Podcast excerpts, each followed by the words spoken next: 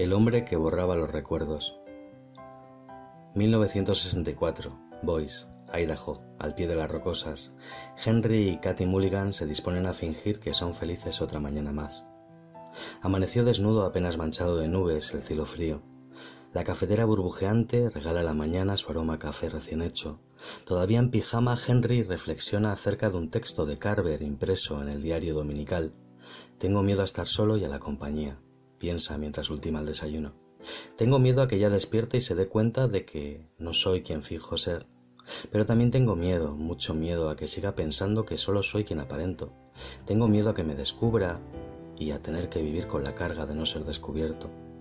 Tengo miedo a vivir y eso no es vida. El reloj de la tostadora suena de repente, sacándole de su embeleso. Prepara la bandeja y por un instante duda si llevarle el desayuno a la cama o dejarla descansar un ratito más. Cariño, se te enfrían las tostadas. Eres un ángel, mi amor, dice ella desperezándose entre bostezos. Si supiera la verdad no diría eso. Vería quién viste el disfraz y se pondría rauda la armadura. Por fortuna no quedan testigos de aquel naufragio, aunque eso no es del todo cierto. Él sobrevivió y se acuerda, se acuerda de todo, al detalle. Pagaría por borrarlo, pero no puede. ¿O sí?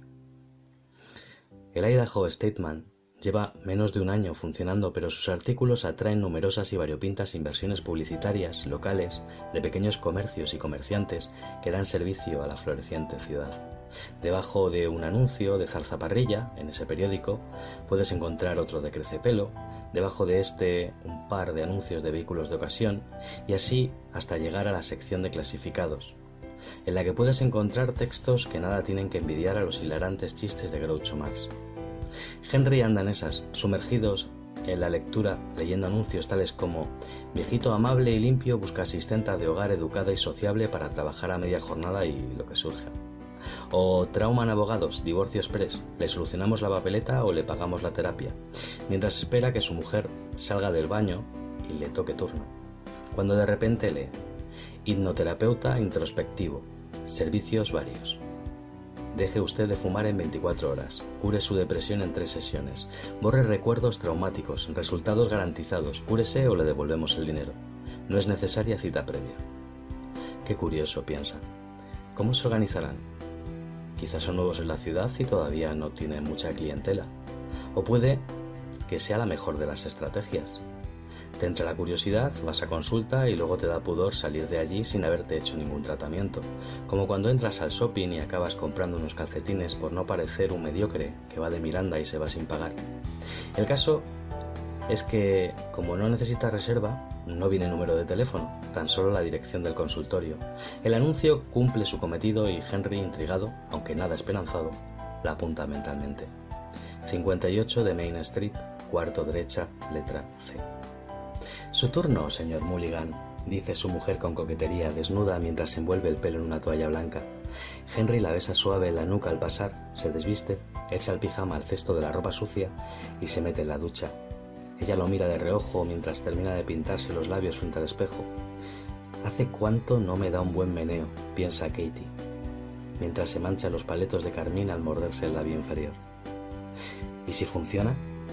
dice Henry sin darse cuenta en voz alta. ¿Si funciona qué, mi amor? Pregunta al toque la aún desnuda pero muy despierta señora Mulligan. Nada, mi vida, esto del agua fría para las varices, improvisa para salir del paso. Te lo tengo dicho. Frótate con el jabón que te compré, el de rosa mosqueta.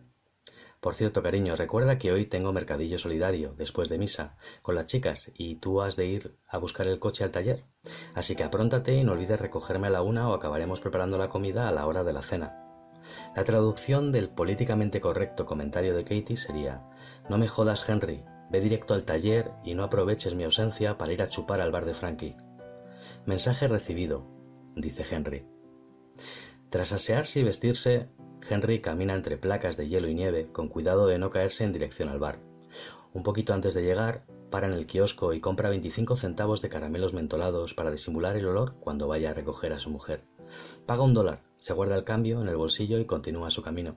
Cuando se quiere dar cuenta, sus pasos no van al bar, sino al 58 de Main Street, cuarto derecha, letra C, C de capullo, que es como se siente. por albergar esperanzas en aquel inquietante pero prometedor anuncio del Statesman. Una vez allí llama al timbre. Buenos días, ¿en qué puedo ayudarle, señor?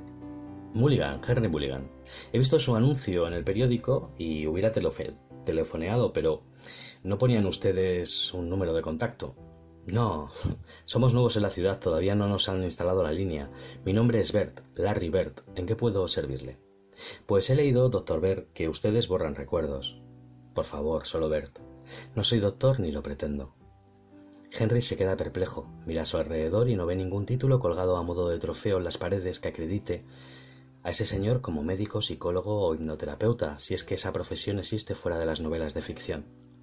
Bert se da cuenta e interrumpe el desconcierto de Henry aclarándole las cosas. Mire, la primera vez todos nuestros pacientes sienten lo mismo que está usted sintiendo. Desconfían. Y es normal, yo también lo haría si fuera usted. Pero pregúntese una cosa. ¿Preferiría que le dijera que soy médico sin serlo? Supongo que no, dice todavía reticente y extrañado Henry. Mire, continúa Bert, lo que yo tengo es un don. No sé de dónde viene, pero lo tengo. Y la verdad es que funciona. Es como si fuera una goma de borrar que el que se somete a terapia dirige con su mente y borra aquello que no desea volver a recordar. Le propongo algo. Escriba lo que usted quiera en un papel. Luego le agarro la mano, así funciona, y usted piensa en que quiere borrar lo que acaba de escribir. Si se concentra lo suficiente verá que funciona y luego observará su letra en el papel. Tan solo olvidará aquello en lo que se concentre. Usted recordará todo lo demás. Además, como dice el anuncio, solo cobramos si usted queda satisfecho. Y si no, pues le devuelvo el dinero. Henry escribe en una cuartilla de papel que le entrega a Bert. Acto seguido, le da la mano y se concentra en la frase que acaba de escribir. Visualice en su mente la frase entera e imagine que la borra, como si pudiera usted borrar algo de su mente de igual manera que borra un dibujo a lápiz de color, dice Bert con convencimiento, mientras le estrecha su mano fuertemente. Efectivamente, Henry sabe que ha escrito algo en la cuartilla, pero es incapaz de recordar el qué. Haga memoria, le dice aquel tipo capaz de lograr lo imposible con voz de autosuficiencia, mientras le entrega la nota para que pueda comprobar que en ella se encuentra impresa su caligrafía. Efectivamente, le he escrito de su puño y letra. No te creo una mierda. ¿Convencido? pregunta Bert. Convencido, afirma Henry. Son 100 dólares la sesión. Durante 15 minutos usted sostendrá mi mano e irá dirigiendo mi subconsciente a través de usted, de sus recuerdos, y podrá borrar cuanto se le antoje como si estuviera usted en un buffet libre. Se paga por adelantado. Si usted luego no queda satisfecho, le devuelvo el dinero. No vaya a ser que se le olvide al finalizar. Dice mientras se ríe divertido, Bert. Henry, gustoso y ansioso, le agarra la mano como un sediento que se prende de un grifo después de una larga temporada vagando solo por el desierto, con desesperación. Esa es la expresión exacta. Empieza dirigiendo su mente a su mujer. No, todavía no. Dice en alto mientras contiene una creciente ira que le nace de dentro a borbotones y le quema como lava del volcán. Primero él. No quiero recordar sus manos sobre ella. Se dice en silencio esta vez para sí mismo. Aprieta fuerte los párpados, lo visualiza. Él llega pronto del trabajo. Quiere darle una sorpresa a Katie, que siempre dice que es un soso, que nunca tiene detalles. Y ahí están.